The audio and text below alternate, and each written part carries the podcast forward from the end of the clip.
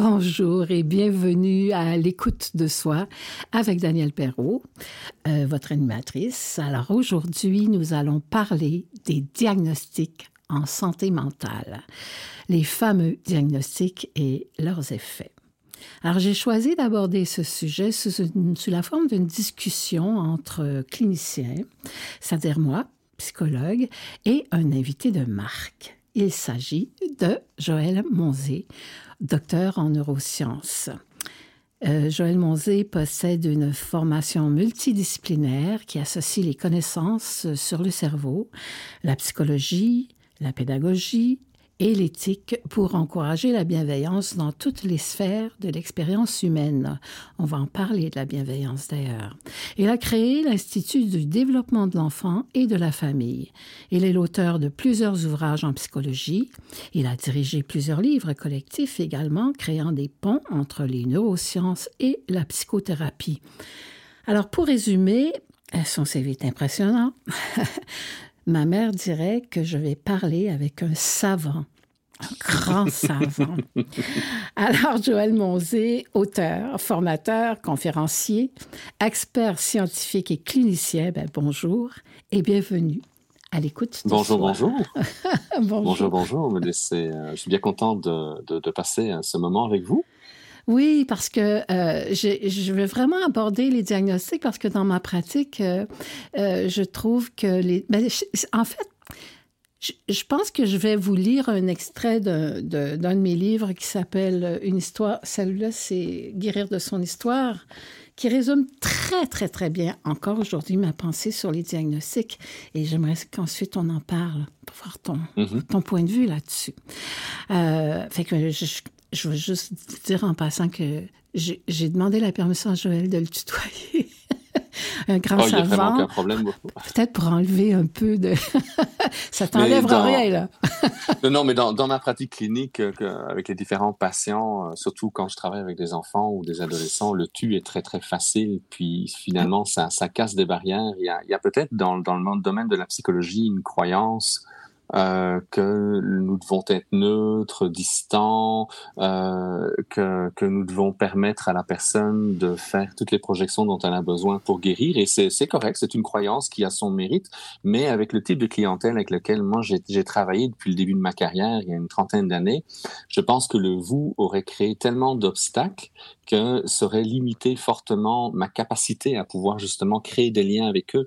Or, je travaille beaucoup sur la, la, la base de la bienveillance ou la base du lien, la qualité du lien, parce que quelque part, on, on, se blesse dans des liens dans lesquels on a mal, on se met des mécanismes de défense, éventuellement on développe peut-être euh, des, des, des, comportements qu'on peut associer à certaines maladies mentales, mais avant tout, il y a des liens qui sont brisés. Donc, si on veut recréer ces liens-là, il faut qu'il y ait une rencontre de cœur à cœur entre le thérapeute et le patient, et le patient une thérapeute. Donc, c'est ce, le tu permet justement beaucoup plus facilement de créer ce lien-là, surtout avec des personnes qui ont parfois été euh, lourdement blessées.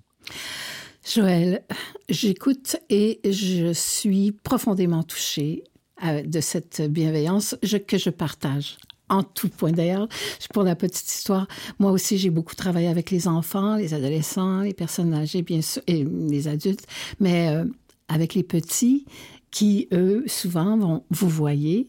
Eh bien, moi, je faisais un concours de vouvoiement. Je faisais, ah, ben alors là, moi aussi, je vais, te, je vais vous vous voyer. Et là, mhm. ça devenait compliqué et très, très drôle. Alors, finalement, on passait assez rapidement au-dessus. oui. Puis ça crée un lien de confiance aussi, de jouer, de s'amuser avec les mots, dans le fond, avec... Euh, mhm l'espace. Oui, puis je, je, je, crois que parfois dans le monde scolaire, les enfants, on, on leur dit qu'il faut qu'ils vous voient parce que ça crée une certaine euh, autorité chez le professeur. Mais je pense qu'un professeur qui est bienveillant, qui est cohérent, qui est régulier, qui est constant, euh, qui est intègre, n'a pas besoin du vous pour pouvoir euh, se, assurer, faire une, se faire respecter et assurer la discipline dans son groupe. Absolument. Donc, c'est parfois le vous devient un obstacle. Et, et c'est une des choses que j'aime avec le Québec, c'est qu'on est beaucoup plus dans le tu, peut-être l'influence américaine avec le you, mais euh, c'est quelque chose que j'avais déjà à l'époque où, j'étais en Belgique dans mes interventions. Le tu était euh, vraiment un outil, euh, un outil de travail très très précieux, comme je ah. disais tout à l'heure, pour créer le lien, parce que si le lien est sécurisant, sécurisé, mais ça permet beaucoup plus facilement à la personne de s'ouvrir. Qui plus est, euh, tout à l'heure, tu parlais de, de mon CV. Les gens le savent en général, ils ont, ils ont lu éventuellement mon livre ou ils m'ont entendu à la radio ou à la télé. Donc ça crée peut-être, tu sais, la dernière des choses que je veux faire, c'est de, de paraître être un gourou. Je suis juste Joël et c'est Joël qui te rencontre toi. Hmm. Et c'est toi qui est important. Et c'est pas moi, parce que il y a d'autres options ou il y a d'autres d'autres lieux dans lesquels je peux étaler mon mon, mon art. Mais euh, pour moi, la relation et, la relation de cœur à cœur est fondamentale. C'est bien ce que tu dis parce que tu vois, pour reprendre les propos de ma mère qui me disait, mais un jour, est-ce que tu vas cesser d'étudier, Daniel? Je disais, mais je pense pas, maman, pourquoi? Mais parce que tu voudras plus nous parler, tu vas être trop savante. Et eh bien oui, ça crée une espèce de distance, alors que je ne crois pas à ça du tout. Moi, je crois à, la bienveillance, mais j'aime apprendre et je pense qu'on n'a jamais cessé d'apprendre. Tout à fait. Puis parfois, je trouve qu'il y a plus de bienveillance et de bonté chez quelqu'un qui n'a pas été à l'école que chez certaines personnes qui sont allées très longtemps à l'école. C'est pas parce qu'on a des diplômes hein? qu'on a nécessairement euh, les qualités qui viennent avec. Tout à fait. Alors, je vais te lire euh, un petit chapitre sur les diagnostics et on va en discuter après. Alors pour moi, les diagnostics psychologiques s'apparentent à l'astrologie. Quand on veut s'y retrouver, on s'y trouve. Plus de ci, plus de ça, un peu moins de ça. Il s'agit de changer les virgules pour que l'on voit surgir le portrait qui nous, qui nous dessine le mieux. Je sais, je sais. Il est important de mettre un nom sur nos symptômes. Au début, ça aide, ça renseigne, ça rassure, ça donne un sens aux signaux que nous envoient notre corps et notre esprit. Moi, je m'en sers surtout pour trouver un sens à notre histoire. Les diagnostics peuvent trop souvent servir de prétexte pour justifier nos déconvenus et nous y enfermer. On risque alors de rester pris avec toute notre vie. Insérés dans notre dossier médical, ils deviennent en quelque sorte notre carte de visite. Les étiquettes changent au gré des époques. Ce sont des lunettes, des filtres qui brossent un certain tableau. Je pense qu'on peut tout faire, créer et effacer pour recréer. Tout existe, il n'y a pas qu'une direction. Cela dépend de nos croyances et de ce que l'on nous a appris. Tout est un état tout est une expérience dont on peut faire son habit et en changer à volonté. J'appelle ça de l'alchimie. Voguer de fréquence en fréquence, les capter, les métaboliser et les matérialiser. Alors on peut tout aussi bien les, pulvériser, les faire disparaître, les transformer. Tout ceci appartient au processus de création. Le non-sens s'apparente à la folie. Le déséquilibre que l'on ressent produit une cloche sonnant l'alarme. Elle nous indique que l'on doit agir jusqu'à ce que nous retrouvions l'équilibre. Alors si on tarde trop à retrouver notre propre balance, on risque de replonger indûment, de prolonger indûment l'expérience du mal. Introduire la conscience devient impératif au processus d'évolution et de santé. C'est comme ouvrir la lumière dans une pièce sombre où on a l'impression que s'y cachent des fantômes ou toutes sortes de bébites qui peuvent nous manger. Quand le soleil se lève, la plupart des peurs disparaissent. Nous sommes des êtres de sens qui créent du sens avec leur sens. Servons-nous-en. Waouh, c'est très beau. c'est surtout ce que je pense vraiment. Euh, je suis vraiment je suis pas contre les diagnostics, bien sûr, ça en prend, mais j'estime qu'ils nous enferment. C'est dans des pièces où c'est un filtre. Les gens nous voient à travers ce filtre-là. Le médecin qui te reçoit, puis qui sait que tu es allé en hôpital psychiatrique, que tu as un diagnostic de bipolarité, de, schizophrénie, et Dieu sait qu'on on utilise les, diagnostics de plus en plus. C'est fou, hein? c'est une course au diagnostic. Tout le monde veut être diagnostiqué. Euh, les hypersensibles, les hyper, les HP au potentiel, euh, euh, les autistes, les, mhm. Asperger. Mon Dieu, tout le monde va avoir un diagnostic. C'est fou, C'est la course au diagnostic. Mhm. Moi, oui, je, pense qu'on on utilise mal en fait les vignettes. À l'origine, le DSM 1 et le DSM 2 étaient avant tout des outils pour les scientifiques Ça veut dire quoi? Mais moi qui suis d'origine belge, je te parle à toi, Daniel, qui est québécoise. Il faut qu'on ait des points de repère similaires pour pouvoir parler de la même chose. Si je parle de schizophrénie, tu sais ce que c'est pour toi, que tu sois au Québec, et moi je suis en Belgique éventuellement. Si on parle avec un Australien ou avec un Indien, eh bien, tous les quatre, on va être capable, bon, il y a peut-être la barrière de la langue anglaise, mais on va être capable de pouvoir avoir des points de référence pour que quand on fait, par exemple, une recherche scientifique, on puisse avoir un échange d'expert à expert où on parle de la même chose. On a vu qu'il y a un changement avec le DSM-3. Le DSM, c'est le diagnostic en santé mentale, c'est notre Bible en psychiatrie. D'accord? Il y a un changement qui, a, qui, est opéré avec le DSM-3 et qui va être de plus en plus important, euh, on le voit d'ailleurs avec le DSM-5, où on va associer la vignette clinique avec éventuellement une molécule pharmacologique qui pourrait diminuer la fréquence des symptômes qu'on décrit. Mmh. Et donc, à ce moment-là, on a de plus en plus déterminé que ces symptômes-là étaient signes d'une maladie, d'un trouble et les, les, les personnes, il faut effacer ce trouble. Le il faut signal. effacer le signal. Qui, lui, à mon avis, est la source avec laquelle on doit travailler, qui nous donne le, chemin. Comment il s'est installé ce, ce, ce, symptôme-là, ce signal-là?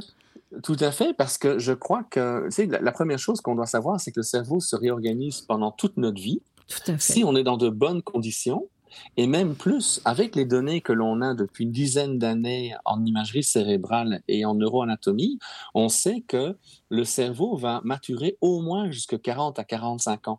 On voit en fait que l'épaisseur de la partie préfrontale de notre, de notre cerveau, euh, donc la zone qui est juste derrière notre front, qui est la zone de notre cerveau la plus humaine, on est le seul animal qui avons cette zone-là dans le cerveau, on voit que l'épaisseur du cortex va augmenter jusqu'à 40 à 45 ans.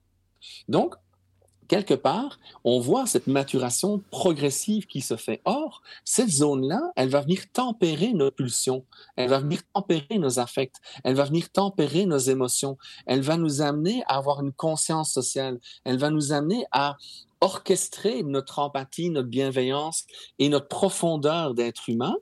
Mais dès que on est, par exemple, en situation de survie parce qu'on est dans un environnement qui, nous inquiète, mais automatiquement, cette zone-là, elle ne nous aide pas parce qu'elle nous amène peut-être à avoir, euh, peut-être, mettons que si j'ai des, comment dire, des vikings qui m'attaquent, et que je commence à réfléchir, ben les Vikings vont couper la tête. Évidemment. Si je commence à, à anticiper qu'ils pourraient dévaster mon village, je suis pas très fonctionnel.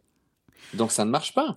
Si j'ai de l'empathie pour ce brave viking parce qu'il a un papa, une maman, et je peux pas les blesser, le pauvre papa et pauvre maman qui vont voir leur fils qui est décédé. Donc, mon empathie, elle n'est pas utile. Donc, dès que je suis dans une situation de stress et d'angoisse, mm-hmm. je vais donc bloquer l'arrivée d'oxygène dans la zone préfrontale et donc je vais avoir des comportements plus réactifs. Tout à fait. Alors, si c'est occasionnel, c'est pas trop grave. Mais si c'est fréquent, à ce moment-là, eh bien, je vais avoir de plus en plus de difficultés à utiliser mes fonctions humaines et je vais utiliser mes fonctions de survie. Ah, sur ces belles paroles, euh, on va aller en musique, on va aller avec euh, Daniel Bélanger écouter. Euh, dis tout, sans rien dire, que je vais dédier cette pièce musicale à mon ami Pierre Bressedeno qui nous a quittés, qui a quitté cette terre il y a peu, et aussi à sa famille qui est bien vivante et que cette pièce va toucher profondément. Alors, on se revoit tantôt, Joël Monzé. Oui. Si jamais on te demande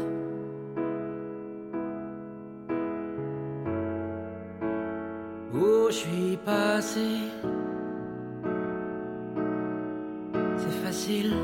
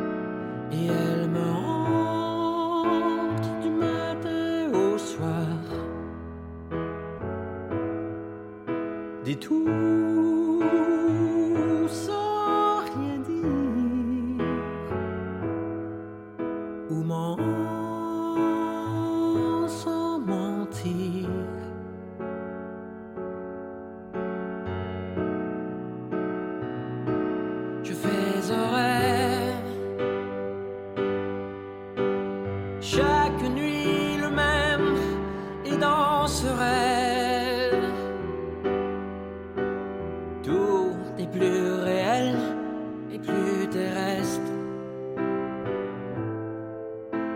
Où je me vois tout en contrôle. Aimer la vie m'aimer aussi. Si jamais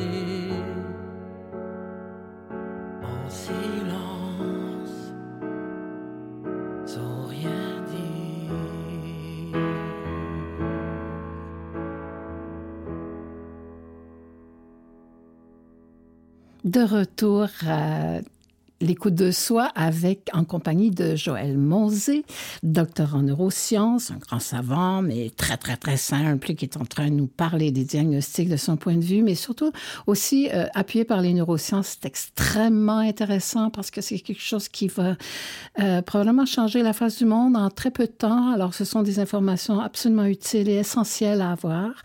Et euh, j'aimerais, Joël, que l'on parle de, par exemple, du diagnostic de schizophrénie qui, à mon sens, encore aujourd'hui, en 2022, est accolé dès qu'un adolescent qui va 16, 17 ans commence à avoir des problèmes psychiques, euh, d'un déséquilibre, euh, peu importe lequel, on pense immédiatement à la schizophrénie, très, très souvent. Alors, est-ce que j'aimerais avoir ton point de vue sur la schizophrénie? Mais je, je ferais, je ferais deux catégories de, de personnes. Euh, je dirais qu'il y a une première catégorie de personnes où on découle souvent d'une psychose toxique. Oui. Dans le sens que la personne, à partir de 12, 13 ans, 14 ans, commence à consommer euh, du pot. Et euh, le cannabis, c'est un, c'est un perturbateur du système nerveux. Mhm. Et chez certaines personnes, ça va juste les relaxer, d'autres, ça peut les éveiller. Tout à fait. Euh, mais malheureusement, parfois, chez certaines personnes, ça peut créer des états de psychose. Euh, ce qu'il y a d'embêtant aussi, c'est qu'éventuellement, la personne peut euh, avoir, mettons, consommé 5 fois, 10 fois, 100 fois du pot, n'avoir que les effets à la rigueur bénéfiques de la consommation de cette substance-là, mais que dans une situation de peine amoureuse, de trop plein de travail, De déséquilibre. il y a une fois, il y a un déséquilibre qui se fait. Exactement. Voilà. Et là, on rentre dans une psychose toxique et c'est peut-être pas une mauvaise chose éventuellement que euh, y ait un diagnostic précoce de la part des psychiatres dans un moment pareil parce que oui, ça rentre dans le registre de la schizophrénie, mais elle est induite par des substances et parfois c'est très difficile pour le cerveau de se relever de l'excès de, cette substance. C'est d'ailleurs une des raisons pour lesquelles Lionel Carman au Québec a essayé d'interdire la consommation de pot avant 21 ans pour encourager les gens à retarder le plus longtemps possible le premier contact en fait avec euh, cette drogue qui est devenue légale maintenant pour que le cerveau se développe le plus possible avant éventuellement qu'on ait cette perturbation qui pourrait dans la plupart des cas malheureusement être euh, irréversible. C'est-à-dire que l'état psychotique reste latent éventuellement. On a un autre groupe de personnes. On a un autre groupe de personnes où là on peut s'interroger sur euh, le fait qu'on donne un diagnostic précoce. Puis je vais, je vais partager quelque chose qui m'est arrivé tout au début de ma carrière. Je travaillais en fait avec un, avec un enfant qui était euh, très très malvoyant, il n'était pas encore aveugle, et qui avait créé une relation avec sa maman qui était très très particulière. OK? Et en fait, lors d'une rencontre d'équipe, moi j'ai 22 ans, je décris tout ce que je vois, les différents symptômes. Et en fait, euh, je, je, pose l'hypothèse, on dirait qu'il y, y, a un début de schizophrénie chez ce jeune qui a 10 ans.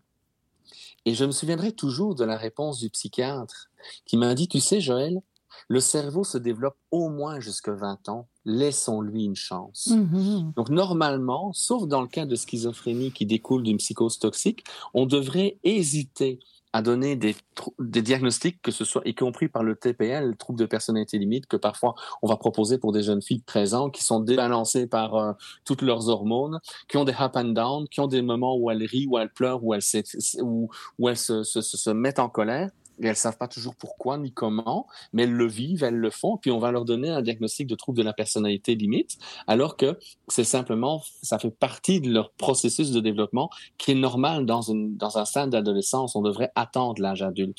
Donc pour moi, je pense que certains aspects euh, de diagnostic précoce ne servent pas toujours en fait la personne à qui on propose le diagnostic et ce qu'on peut voir chez certaines personnes, puis je reviens avec euh, le jeune dont, dont, je parlais tout à l'heure, moi je ne l'accompagnais que pendant quelques mois, puis euh, j'ai changé de, de, de travail, c'était mon, mon, intention, mais et donc j'ai changé de clientèle et donc je n'ai plus vu.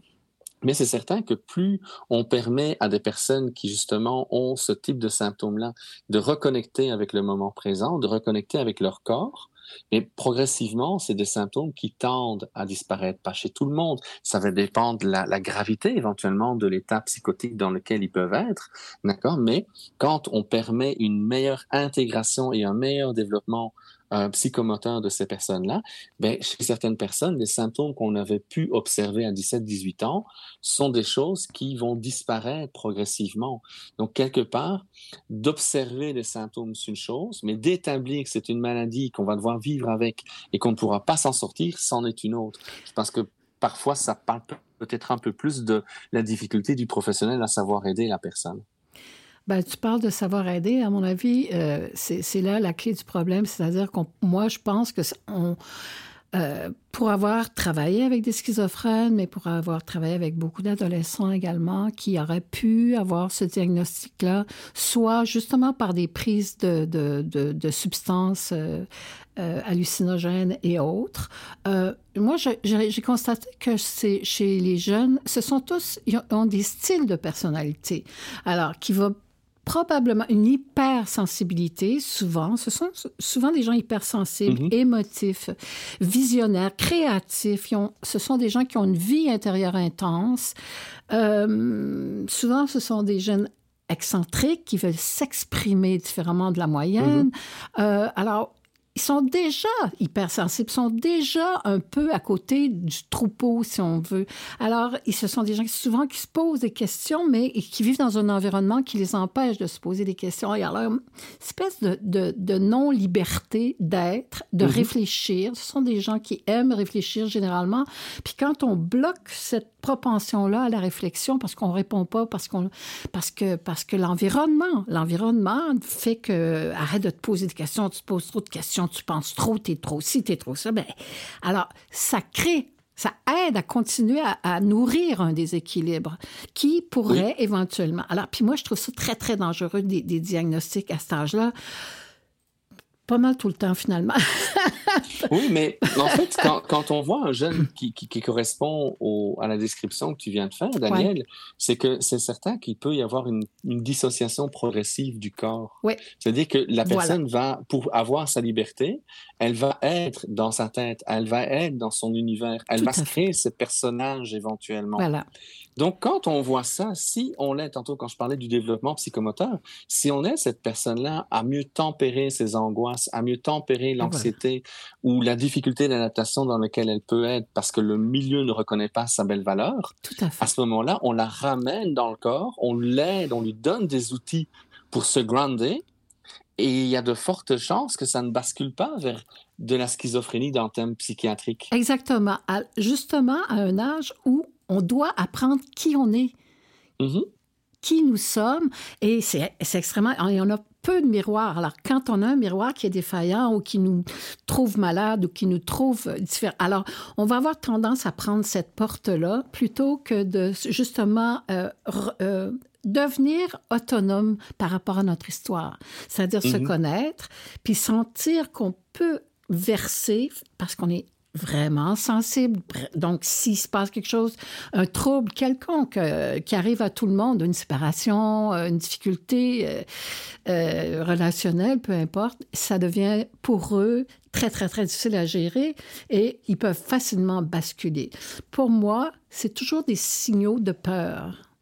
Mhm. Alors, euh, et la peur, c'est elle qui induit, euh, d'ailleurs, la psychose, c'est, un mécanisme de défense extrêmement puissant qui fait que quand la personne ne peut plus être ce qu'elle est, elle se choisit un personnage. elle devient, euh, euh, elle n'est plus sur notre terre, elle, elle vit dans son monde à elle. Alors ça, c'est, Oui, c'est vraiment... comme si la, la- la survie psychique l'emporte sur le- le- Exact. la réalité dans laquelle on est. C'est une Et- planque. et Pour c'est moi, c'est une bonne planque. C'est triste. Exactement. Puis c'est pour ça que je disais, c'est que recréer le lien avec ces personnes-là, les rassurer. Tantôt, je parlais d'angoisse. Tu sais, parfois, tu as des jeunes qui fonctionnent très, très, très, très bien jusqu'à 25, 26 ans. Ils, on leur donne des nouvelles responsabilités au niveau professionnel. Le degré d'angoisse explose à ce moment-là. Ouais. Et il peut y avoir des symptômes de schizophrénie qui vont apparaître. Mhm. Si on se bloque juste aux symptômes, on va avoir la difficulté à traiter la personne. Mais si on peut accompagner la personne et l'aider, en fait, à, faire du sens, à se construire du sens, à revenir dans le moment présent, sais, combien d'ados vont s'auto-mutiler ou vont faire des sports extrêmes parce que la douleur est la seule manière qui les aide à se grounder. Donc, on pourrait peut-être le faire de manière préventive. Et voilà, c'est extrêmement intéressant. Écoute, on va encore une fois aller à la pause. Euh, ça va? Pour la pause tout de suite? Oui. Et puis, on revient avec... euh, J'adore ce que j'entends. J'aime vraiment. Parce que ça, ça s'appelle aider, mais ça s'appelle aussi se servir du signal pour faire comprendre à la personne qui elle est et comment elle peut manœuvrer pour s'écouter plutôt que de verser dans la maladie. Mhm. Alors, euh, donc, euh, je suis très contente de te connaître, Joël. Enfin, un professionnel qui pense comme moi. Et j'espère qu'il va en avoir de plus, de plus en plus, de plus en plus, pour qu'on soit moins malade et beaucoup plus Mhm. euh, euh, Mais juste comprendre l'essence de la vie, tout simplement. On s'en va à la pause. Toujours en compagnie de Joël Monzé, mon invité, docteur en neurosciences. On parle des diagnostics et de leur importance sur notre... euh, Pourquoi tant de gens ont besoin d'avoir un diagnostic? Je, je crois que beaucoup de gens sont dans une, dans une recherche, dans une quête identitaire. Euh, ils essayent de se comprendre. Et si avant on allait vers la philosophie ou vers la religion, euh, Mm. peut-être qu'actuellement on va un peu trop vers le côté médical des choses. Mhm. Et quand on regarde l'accès aux différents descriptifs qui sont généralement euh, très bien faits mais trop généralisés, quelque part, la personne qui écrit un blog ou, un texte euh, d'information, il a envie d'être compris par le profane, par l'individu. Et, quand on regarde en fait euh, les différents descriptifs, ben, parfois c'est facile de se reconnaître dans les exemples qui sont cités.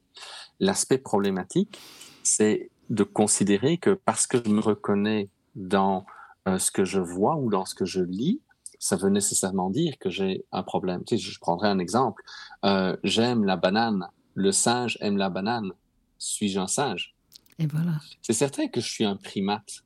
Donc, il y a une certaine correspondance entre le singe et l'être humain que je suis, mais je ne suis pas singe pour la cause.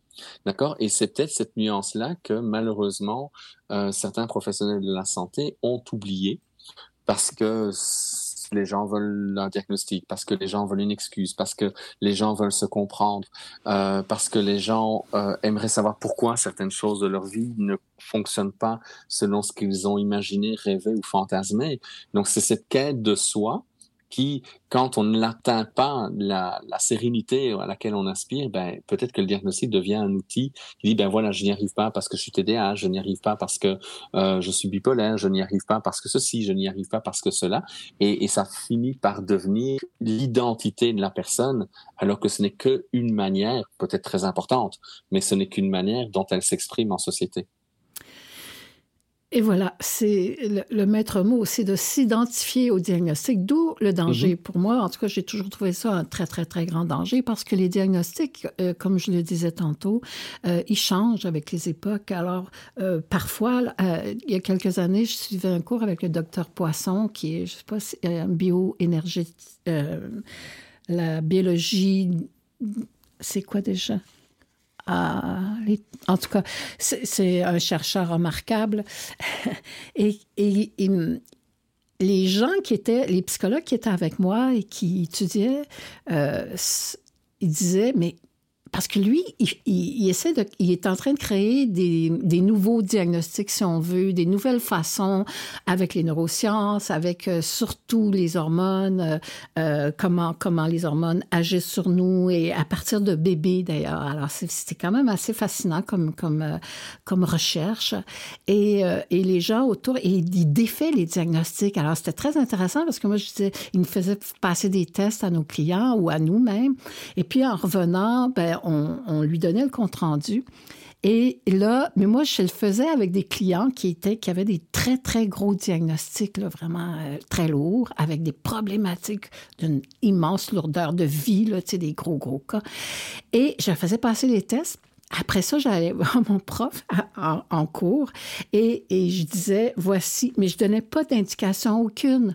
Est-ce que c'est un homme? Quel âge qu'il a? Euh, je donnais aucune indication, juste les réponses euh, auxquels ils avaient répondu. Et moi, je connaissais les diagnostics de cet homme-là, qui en avait eu beaucoup.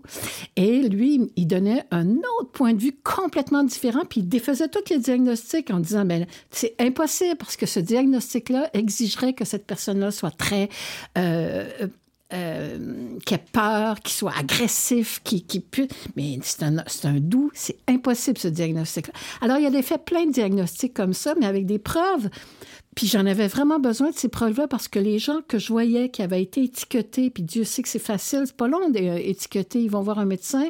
Et c'est quoi, c'est quoi? Une demi-heure, souvent, on, prend des questionnaires et voilà, coche toutes les cases et voilà, tu as TPL, tu as un trouble de personnalité limite, tu es ci, tu es ça. Et puis, il y a des modes dans les diagnostics. Mais une fois qu'il s'est accolé, ces gens-là, sont vraiment perdus. Souvent, ça leur enlève le pouvoir qu'ils peuvent avoir sur eux parce qu'ils sont étiquetés. Et ça, mhm. c'est une étiquette qui ne part pas. Alors moi, j'arrivais avec ces nouvelles informations-là et je disais, voici la preuve. Mais évidemment, comment on peut sortir d'un diagnostic qui a été émis par un psychiatre, euh, euh, un psychologue, un psychiatre, un neuropsychologue, etc., euh, etc. Et toute la fratrie autour, tous les gens qui sont autour de ces euh, personnes-là, qui s'inquiètent, qui l'aiment, leur fils, leur frère, leur père, leur sœur, euh, ils sont interpellés, bien sûr, ils veulent comprendre, ils veulent parce qu'ils aiment leur personne. Mais alors là, elle est étiquetée. Alors là, tout ce qu'on leur dit, c'est prends tes pilules. Mm-hmm. Il n'y a rien à faire avec toi.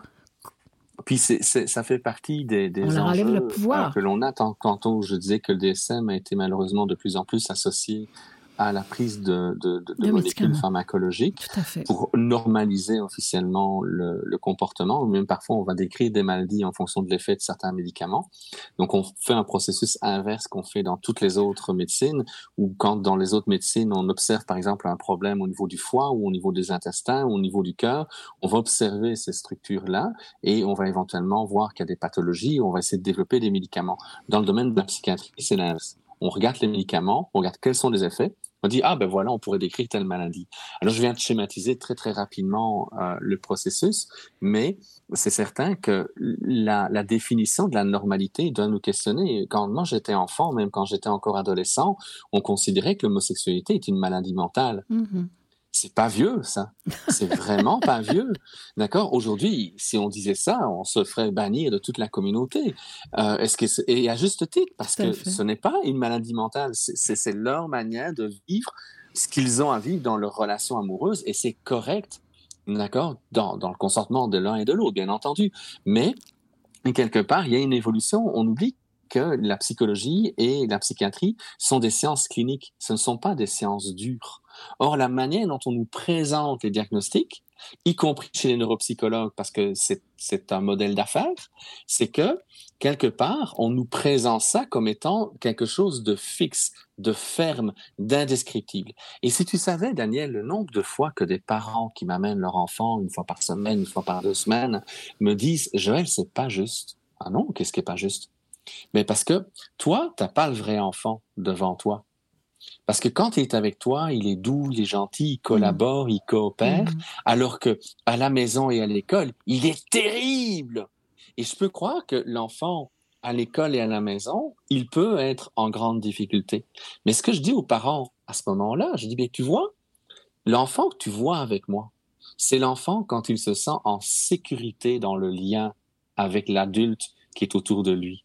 Et un enfant, un adolescent, quand il est insécure, s'il n'y a pas un lien de bienveillance avec un adulte en qui il a confiance, il ne sera pas capable de se reprendre. Son cerveau ne le lui permet pas. Donc, il tombe en survie, son cerveau le leurre, il est comme s'il était face à des vikings et il réagit Exactement. comme s'il était face à des vikings. Alors, Alors que il voit plus son papa ou sa maman, il voit plus son professeur, il voit plus l'intérêt, il est en mode survie. Alors quand on crée un lien de confiance, quand l'enfant se sent en sécurité, quand l'ado se sent en sécurité, la plupart des mécanismes de défense s'estompent et là on peut voir qui est la vraie personne. Et c'est à partir de ce moment-là qu'on peut développer des ressources pour lui permettre que, même si l'environnement est désagréable ou toxique, la personne petit à petit soit capable de fonctionner dans un environnement problématique. Mais si j'étais médecin et que mon outil de travail, c'est le médicament, Je ne prendrai pas le temps d'analyser l'environnement dans lequel je suis. J'ai besoin d'un diagnostic pour prescrire une molécule. Qui plus est, si le parent est un bout, si l'école est un bout, si tout le monde le trouve terrible, mais oui, tout le monde trouve que cet enfant-là ne fonctionne pas, mais je vais utiliser, à défaut de changer l'environnement dans lequel je suis, ou lié plutôt, je vais changer la chimie de l'enfant en utilisant un médicament. Donc, dans, dans le chef d'un médecin qui prescrit un médicament, il n'y a pas de mauvaise intention. Il y a juste un environnement qui ne répond tellement pas à l'enfant ou à l'adolescent, à ses besoins en termes de développement, qu'il se désorganise et le médecin tente de tempérer tant bien que mal. Mais, mais on, s'entend que toi et moi, dans l'intervention psychothérapeutique, on va utiliser d'autres outils, d'autres moyens et d'autres directions pour l'aider. Le problème, c'est qu'on cherche un diagnostic très souvent, tout de suite, de cataloguer. Un jour, j'ai une petite fille comme ça qui est arrivée chez moi, à mon bureau, et euh, elle regardait partout, partout. Euh, et là, et elle était vraiment là, elle arrêtait pas de bouger, elle touchait à tout. Puis là, sa mère était là. C'est la première fois que je voyais et la mère et l'enfant. Et la mère a dit, tu vois comment elle est, là? Tu vois, là? Elle n'est pas capable d'arrêter. C'est effrayant. Arrête là, bouge pas, fais pas ci, fais pas ça. Elle va tout casser. Regarde-la, regarde-la, elle-même. Elle- C'est effrayant, c'est épouvantable. Et là, moi, je dis à, la maman, euh, laissez-la... euh, Laissez-la être, non, c'est correct, je, je m'en occuper. Correct. euh, Prenez votre temps, vous, là. Regardez, vous aussi, l'environnement. Et là, la petite, je la regardais, c'était fascinant. Je me suis dit, mais elle, elle voit tout. Et elle, elle appréhende son univers. Il faut qu'elle touche, il faut qu'elle regarde, il faut qu'elle touche. Et, elle voit tout. Alors là, je l'ai laissé faire. Elle était vraiment... Puis là, elle s'est calmée parce que je la laissais être. Et j'étais très intéressée par elle. Elle sentait que je ne la jugeais pas, la bienveillance, justement. là. Je, la, je sentais. Je- Et là, elle est arrivée dans mon bureau, on s'est assis. J'ai dit à la maman de venir. Puis là, j'ai dit, on va faire, un- on va faire une expérience. Alors, j'aimerais ça à la petite. J'ai dit, ferme tes yeux puis dis-moi tout ce que tu as vu. Tout ce que tu as vu. C'était fascinant. J'ai demandé la même chose à sa mère. Elle, elle avait, mettons, vu quatre choses. La petite, elle avait tout vu. Elle était capable de m'identifier. Chaque chose. J'étais impressionnée moi-même. J'aurais pas été capable de le faire puis je suis chez moi. Alors, donc, c'est une richesse qu'elle avait qui n'avait jamais été exploitée ni même vue comme une richesse. Cet enfant-là n'était pas juste hyperactive, elle avait...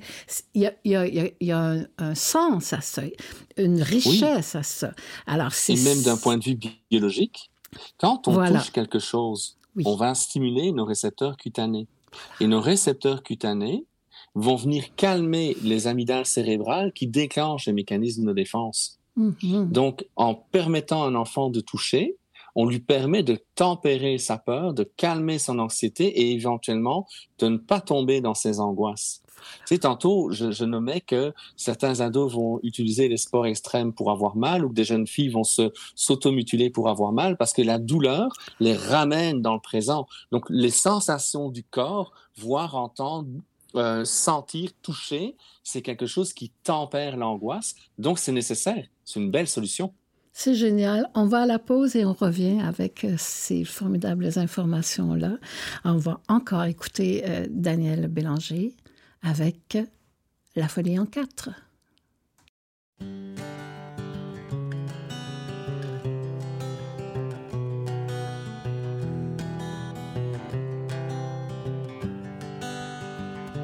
S'il fallait qu'un de ces quatre mon âme se disperse. Bien avant qu'elle ne s'écarte du corps qui la berce. Qu'un de ces quatre, qu'un de ces jours, la folie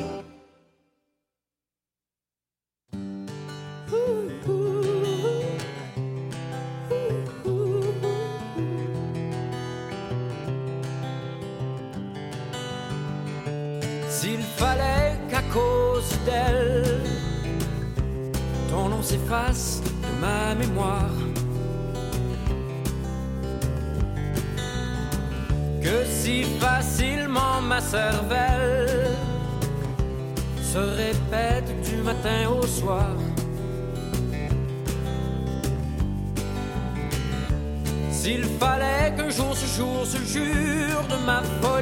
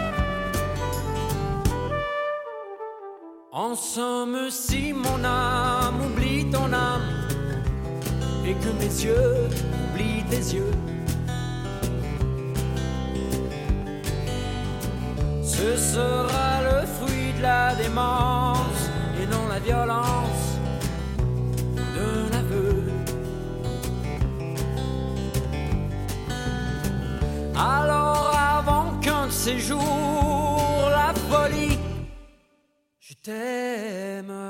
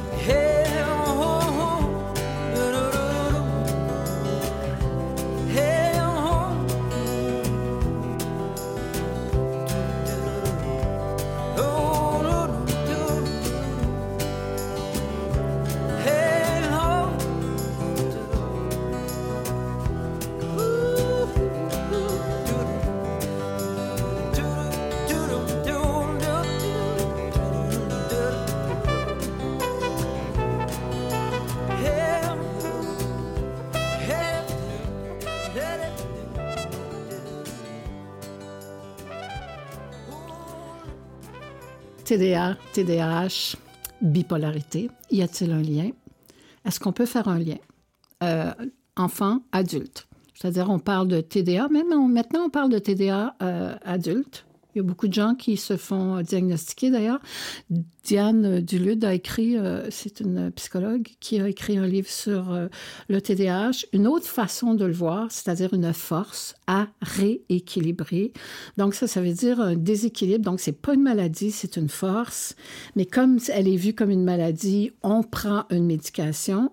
Et dans son livre, elle parle de la médication qui, semble-t-il, avec des études euh, appropriées, nous montre que la prise de médication pendant deux ans fait en sorte que le cerveau va trouver son chemin pour euh, être capable de commencer puis terminer euh, un travail et va être capable de se réguler, donc de trouver le bon chemin. Et au bout de deux ans, ce chemin-là, ben, il est fait. C'est comme la voie est, créée, est tapée, alors maintenant, on peut l'emprunter au lieu de faire des grands détours. Euh, c'est très peu connu, ça. Même dernièrement, je parlais avec une de mes anciennes clientes, puis je lui demandais qui a été diagnostiquée adulte. Puis euh, j'ai dit, tu te rappelles ce que je t'ai dit, deux ans, deux ans pour la prise? Elle me dit, ah, j'ai dit, est-ce que tu as continué après deux ans? Elle me dit, ben, tout le monde me dit qu'il faut que je continue, mais moi, j'avais arrêté. Puis je dis, mais tu sais maintenant que le, Elle me dit, mais non, j'avais oublié, mais ça fait tellement de sens. Mais tu as parfaitement raison. Je peux maintenant cesser, mais sans me sentir coupable de ne plus la prendre parce que le travail était fait, mais elle en était consciente. Et souvent, j'ai travaillé avec des petits qui avaient la médication, mais qui réagissaient très, très mal à la médication. Pas toujours bien, en tout cas. Parfois, c'est magique pendant deux semaines, un mois, puis après ça, non, ça n'est plus magique du tout. Alors, les gens sont déprimés, ils changent la médication, ils font des, allers-retours chez les médecins, c'est long, ça finit plus. Et euh, alors, souvent, je dis aux parents, je sais que j'ai pas le droit de le faire, mais à mon âge, je peux me le permettre. Je dis aux, parents, faites des expériences, faites vos propres expériences. Puisque l'école exige ça, euh, faites, donnez-leur des placebos. L'enfant ne le saura pas, il va se concentrer encore et, et, la, direction. Et vous verrez, si vous arrêtez, si ça marche pas, vous, vous reprendrez la médication. Mais vous pouvez faire ces expériences-là vous-même. Ce n'est pas une, une, pas une panacée, ça se répare. Il faut le voir autrement, c'est tout. Mais c'est un discours qui n'était pas euh, beaucoup euh, euh, validé finalement par, entre guillemets, la science, celle dont tu parlais tantôt. Mais je ne sais pas si la science ne valide pas ça. Je pense que parfois, la manière dont on parle de la science, euh, on lui fait dire des choses qu'elle n'a jamais dites. Mm-hmm. Parce qu'il ne faut pas oublier de nouveau que hein. euh, c'est un, la, psychiatrie, la psychologie, ce sont des sciences cliniques. Ça se base avant tout sur de l'observation de mm. personnes. c'est certain que comme chercheur, si je veux arriver à décrire un élément très précis, euh, mettons dans, dans, dans, dans, une pathologie X ou dans ce que je considère être une pathologie, je vais prendre les cas les plus extrêmes parce que c'est beaucoup plus facile de mm-hmm. faire émerger des statistiques quand je prends des cas extrêmes mm-hmm. que quand je prends un groupe qui est assez hétérogène. OK? Donc, le problème, c'est qu'on va généraliser des cas extrêmes avec des cas qui sont beaucoup plus souples, beaucoup plus fluides, beaucoup plus tempérés. Mm-hmm. D'accord? Donc, l'étude en elle-même peut ne pas être, euh, comment dire, peut être très intéressante, mais c'est pas parce que l'étude est intéressante qu'elle m'aide comme clinicien ou qu'elle m'aide comme parent ou qu'elle m'aide comme patient à devoir gérer euh, les différents symptômes que qu'on peut qu'on peut observer. Donc ça, c'est la première chose. La deuxième chose, c'est que quel est le professionnel qui intervient? Un médecin, son outil de travail, c'est le médicament. Mhm. Donc, c'est un peu normal qu'il propose, qu'il teste et qu'il observe des choses. Comme psychothérapeute, euh, comme psychologue, on va essayer de travailler sur le comportement, on va essayer d'outiller les comportements de la personne. Mais c'est certain que euh, à, ce moment-là, on peut accompagner. Moi, j'aime beaucoup euh, toutes les approches d'entraînement de l'attention on sait aujourd'hui qu'il faut au, au moins huit fois par minute faire le choix de se concentrer sur quelque chose. Ça veut dire que c'est quelque chose de conscient. Donc, plus l'enfant devient conscient qu'il peut choisir de se concentrer, hmm. l'ado ou l'adulte, et plus il devient maître de son comportement. Et ça demande, oui, de la cohérence, de la constance, euh, de l'encouragement, de la validation. Mais bon, tantôt tu citais une partie de mon CV. On s'entend que normalement, je devrais m'en être pas trop mal sorti sans trop de pathologie pour atteindre ce que j'ai fait. Mais, mais moi, dans une classe, 25 heures semaine, dans une classe d'apprentissage du mandarin. Je n'ai rien contre les Chinois, mais je n'ai pas envie d'aller en vacances en Chine. Je peux lire de l'information sur la culture chinoise en français ou en anglais. Je n'ai pas épousé une chinoise, donc je ne souhaite pas, j'ai pas une belle famille avec qui je devrais parler en mandarin ou en cantonais.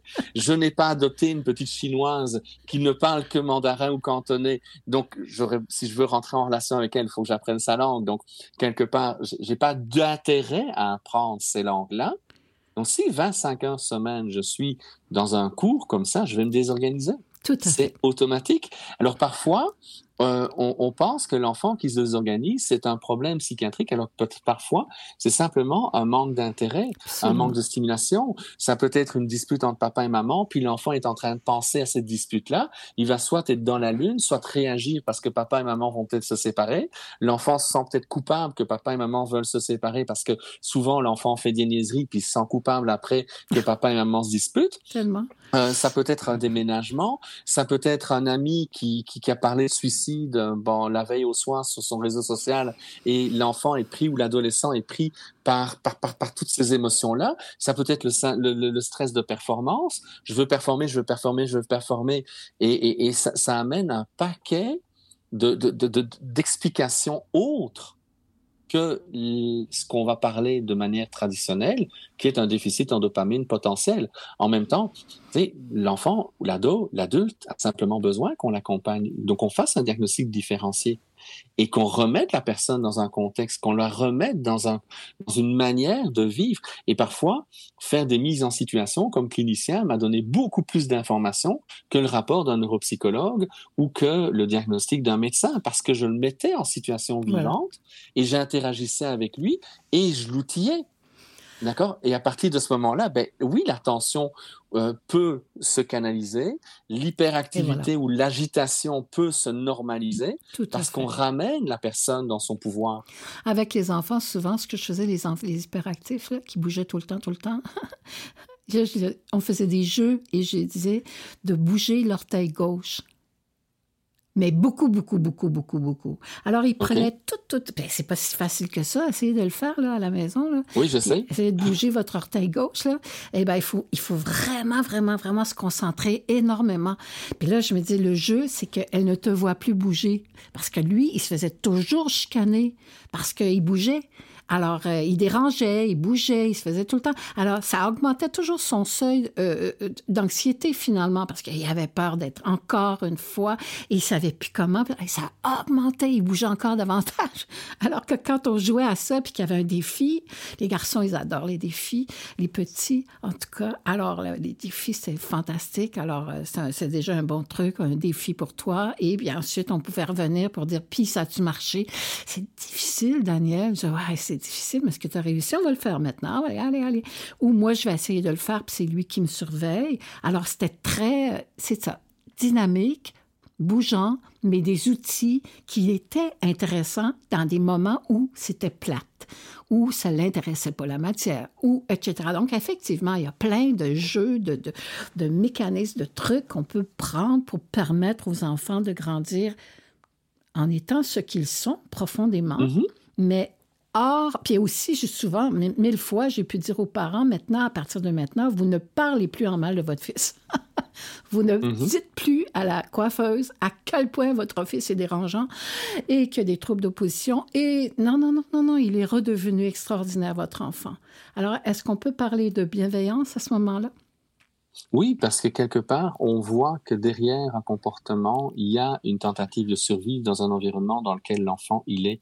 Donc, si on travaille l'environnement et que l'environnement est moins stressant, moins anxiogène, mais l'enfant va être moins souvent dans ses mécanismes de défense. Et les parents non plus ne seront pas, parce que les parents aussi sont dans leur mécanisme. Parce que les parents, ils sont ils sont tannés de se faire dire à tous les jours euh, euh, qu'est-ce qui se passe. Euh, bon, votre, il est encore tannant, ils, il reçoivent juste des mauvaises nouvelles. Écoute, alors... Oui, tout à fait. Puis pour l'enseignant qui a une grosse classe ou qui a une classe qui est demandante, c'est pas évident du, du tout. Absolument. Puis, puis on n'en a pas parlé, on, fera peut-être un jour une autre émission si tu as envie là-dessus, mais les écrans. Tu sais, quelque part, la place des écrans qui surstimulent les enfants, va faire en sorte que c'est difficile pour un enfant après de se concentrer sur le cours qu'un professeur va donner. Donc, quelque part, la tension qu'il y a dans une classe, ah les, en les défis sociaux qui existent pour chacun des membres de la classe, si le, groupe classe ne va pas bien, mais pour le professeur, c'est lourd. Donc, lui perd ses moyens, lui, et mais on va, on, va, on va l'évaluer sur la réussite de ses élèves, pas sur le bien-être de ses élèves. Donc, là aussi, ça va faire de la performance qu'il va vouloir mettre à tout pli. Et c'est là qu'on a une société qui a de plus en plus besoin de revenir au B à bas. On sert à quoi? À quoi ça sert de vivre? Et voilà, et le taux d'anxiété qui monte. Mhm. Ça expliquerait effectivement, entre autres, le taux d'anxiété. Effectivement, j'aimerais vraiment beaucoup revenir là-dessus parce que j'ai l'impression que, pas juste pour les enfants, mais également pour les adultes, euh, et, on dirait que notre esprit se disperse parce qu'on est toujours en train de changer d'écran, euh, on se tanne au bout de cinq minutes, on veut plus suivre longtemps, euh, etc. Alors, j'ai l'impression que ça fait des cerveaux différents.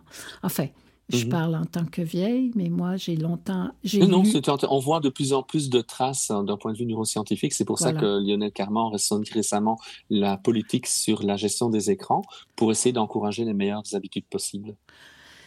Joël, Monzé, ça a été une remarquable entrevue. Je te remercie infiniment et j'espère effectivement qu'on va avoir l'occasion de se reparler. En tout cas, moi, je vais t'écouter, je vais te lire. Euh, Joël Monzé, prenez des notes au plaisir. Alors, vous étiez à l'écoute de soi. Je remercie le groupe Nova pour l'indicatif musical de l'émission, Steve Hull à la technique, mon complice, Jean-Sébastien La Liberté à la mise en onde pour Canal M, Vues et Voix. Alors, c'est Daniel Perrault qui vous donne rendez-vous la semaine prochaine.